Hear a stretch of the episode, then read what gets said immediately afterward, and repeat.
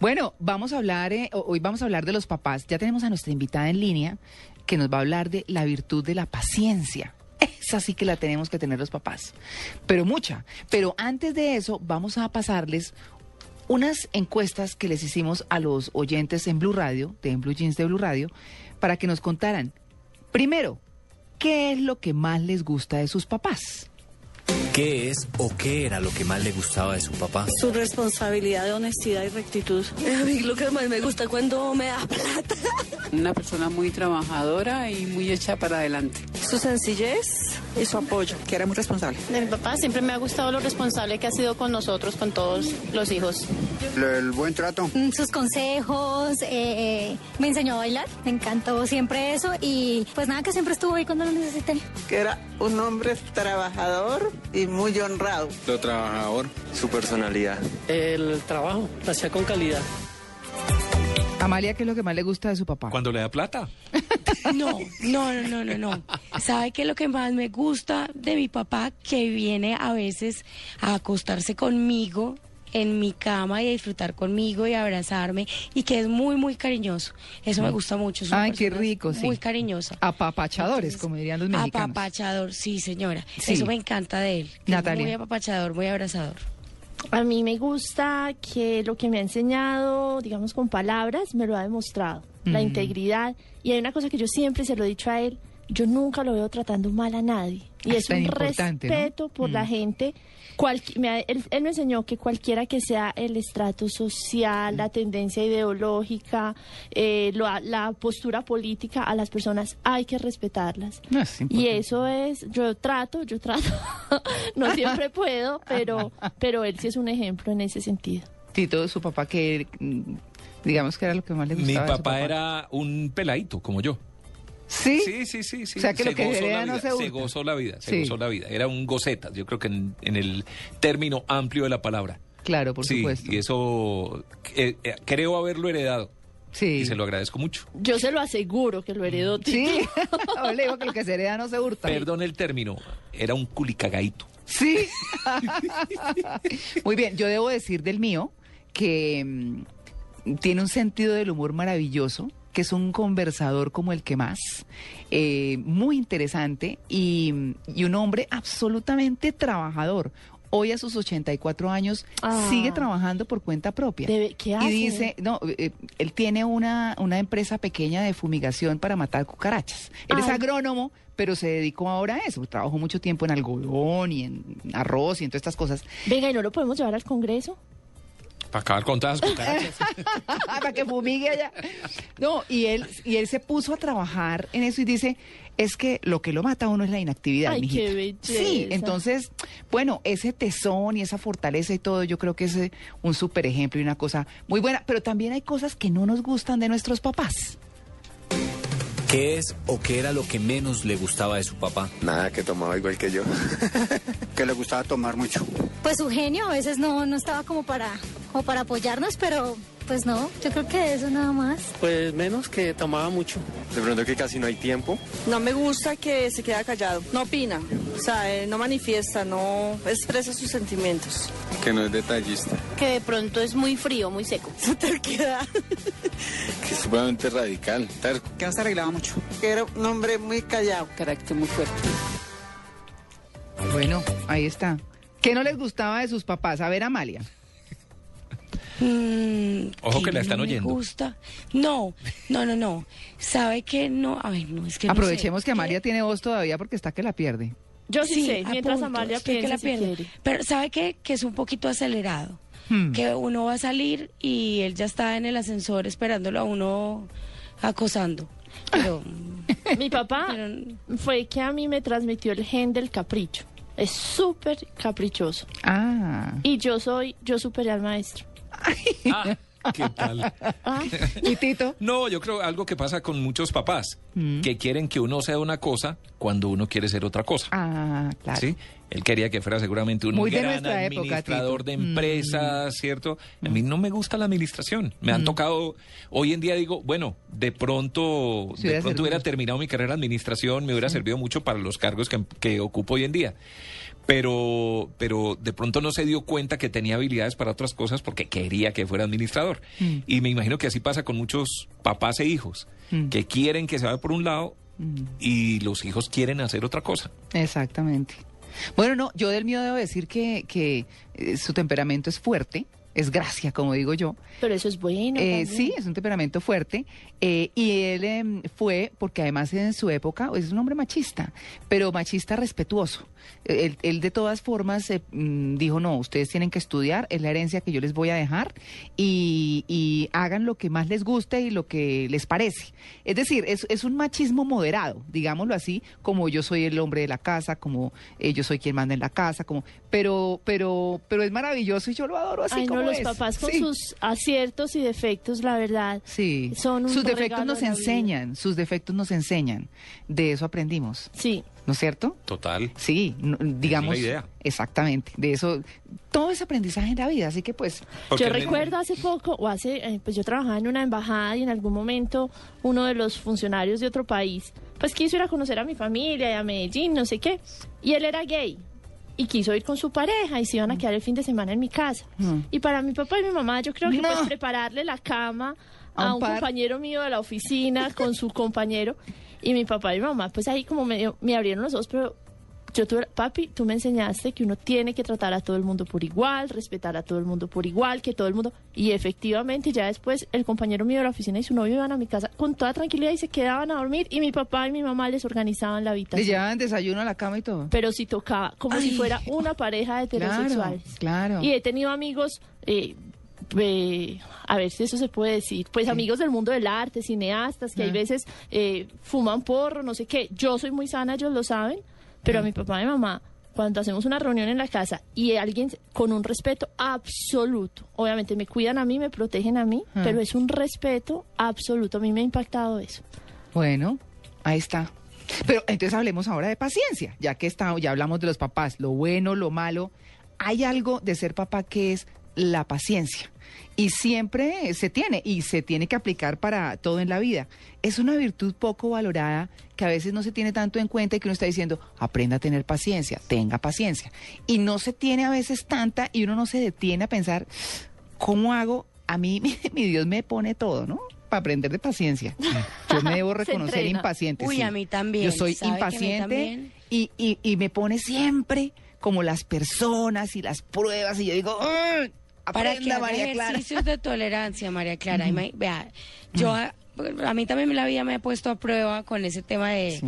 de la paciencia y la tolerancia. Y yo digo, cuento hasta 10, pero con una calma, a ver si soy capaz de...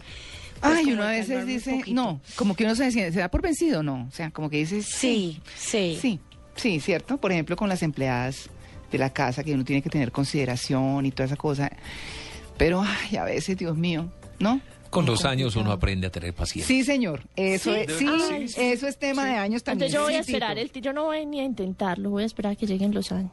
Bueno, mire, vamos a hablar con una psicóloga, por supuesto que es muy reconocida ya en el país. Ella es autora de diferentes libros eh, para crianza y educación de los hijos, eh, psicóloga de familia y pues quién mejor que María Elena López para hablar sobre este tema. María Elena, buenos días y me encanta saludarla de nuevo. Ah, igualmente a mí, María Clara, qué rico, qué rico Sí, encuentro. Tantos años, uy, ni digamos. Muchos, muchos. Tú sabes que te llevo siempre en el corazón. sí. Ay, lo mismo, muchas gracias. Pues bueno, María Elena, ¿qué hacemos con la paciencia? ¿Cómo la cultivamos? Ah. ¿Ah? Bueno, pr- primero con la conciencia que la necesitamos, así como ustedes estaban diciendo ahora, los niños, lo- el mundo de hoy, prueba de paciencia total, permanente. Lo que pasa es que la paciencia así como tú decías ahora, como una virtud de, del pasado y de los abuelitos, pero resulta que en este momento sí es importante porque el mundo está cada vez más abierto, tiene más matices, más po- posibilidades, entonces, así como decían ustedes, hay que abrir la tolerancia, hay que entender esto de manera diferente, porque si no, es mucho caos. Yo lo veo permanentemente pues, en mi consulta con familias y todo, que la- el tema de, de no aceptar, de no tolerar, de no entender, eh, lo, lo pone uno en batallas infranqueables todos los días. Claro. Entonces la primera cosa es como, sí la necesitamos y, y paciencia no es igual a pasividad y a ir despacio y a no que- querer hacer las cosas, porque a veces uno dice, ay, este es muy paciente, como que muy aguantador. Sí. No, este tema es de entender lo que está pasando. Por ejemplo, yo le digo mucho a mis pacientes, mire, economía psicológica, hay que mirar a qué le pongo atención, a qué no, qué, qué batallas doy y qué no. Por ejemplo, con los adolescentes uno tiene que hacer gala de una gran comprensión y eso es paciencia. Eh, Sí, eso, eso le iba a decir yo, María Elena, es esa comprensión que tiene que ir de la mano con tolerancia y que tiene que ir de la mano eh, con muchas cosas, con muchas otras virtudes, pues para lograr tener esa paciencia que, que es tan difícil. Sí, lo que lo que pasa es que nos sentimos como, especialmente los padres, los niños son especialmente difíciles hoy, ¿no? O sea, Mm, todos. Sí. Son un reto permanente. A los dos años te ca- sacan la carta de los derechos del niño, te dicen que te vayas, que no te quieren, que te van a, van a comprar a tu mamá en el supermercado. Ah, sí. Todas esas cosas lo ponen a uno con los pelos de punta. Sí. Lo, lo primero es como entender, tenemos una generación diferente. O sea, tenemos que eh, unos niños distintos, eh, nativos digitales, llenos de información, con mil opciones, criados en una democracia.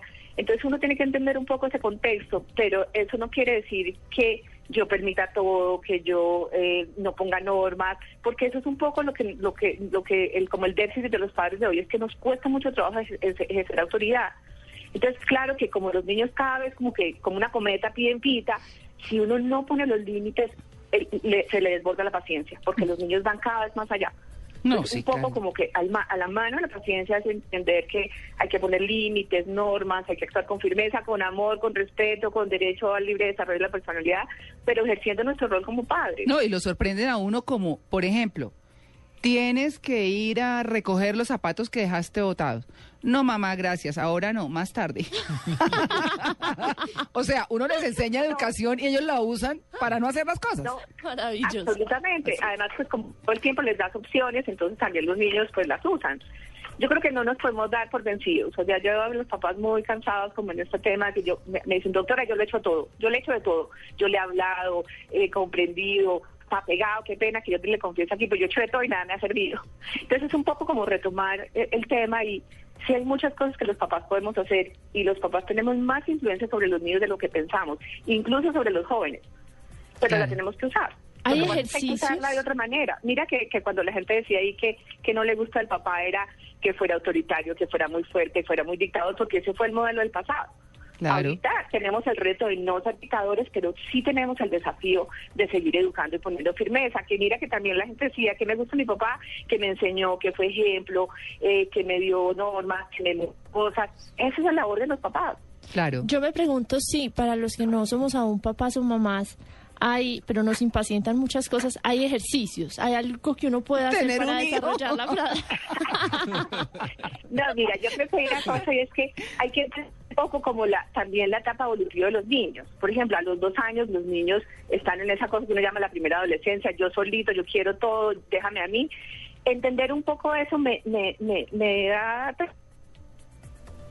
Se cayó. ¿Se nos cayó la llamada? Sí, parece. Sí. Oiga, pero, pero también. Sí, no, no, no. Mire, eh, yo creo que es para tener paciencia o para cultivarla es tratar de ponerse en los zapatos de la Mm. Del otra otro. persona, Sí, ¿cierto? sí, sí. Entender un poco por qué actúa de esa manera y uno decir, bueno, a ver, yo cómo hubiera actuado, qué hubiera Mm. hecho si estuviera en sus zapatos, ¿cierto? Y tratar de entender un poquito eso. Eh, esa es la primera fase, pues me Yo parece a creo mí. que ese es el principio de hacer un mundo mejor. incluso. Ah, bueno, indudablemente. Bueno, María Elena, retomamos a María Elena. ¿En qué Bueno, íbamos? también, como te decía, Sí. antes, saber qué batallas dar. O Claro. sea, a veces nos enfrascamos los papás en unas peleas infinitas, Ay, en sí. unas reflexiones, en unos discursos larguísimos. Cuando no, a veces es, sí, es, es como es y ya no hay más, o sea, no hay que decir más. También vivimos muy angustiados y creo que en esto hemos pecado mucho los psicólogos y la pedagogía y todo, es que hacemos a los papás responsables de todo. Los papás somos responsables del bienestar, la tranquilidad, eh, la felicidad, imagínate la felicidad, todo de los hijos. Y entonces vivimos muy cansados muy, y como muy abrumados de tengo que darle todo. María Elena. No, los papás no tenemos que darles todo. Claro, es que, y, y, y, y María Elena ha llegado a un punto en el que nos gustaría abordar, porque queríamos hablar un poco de las clases de papás, que no era lo que habíamos hablado con María Elena, pero, pero, pero aprovechando un artículo que se nos eh, atravesó por ahí, Hoy en día las clases de papás son distintas. Antes era el papá autoritario, el papá permisivo y el papá, pues, común y corriente que tenía como un poquito de todo, digamos el, el, el normal. Eh, bueno, los otros no es que sean anormales, digamos.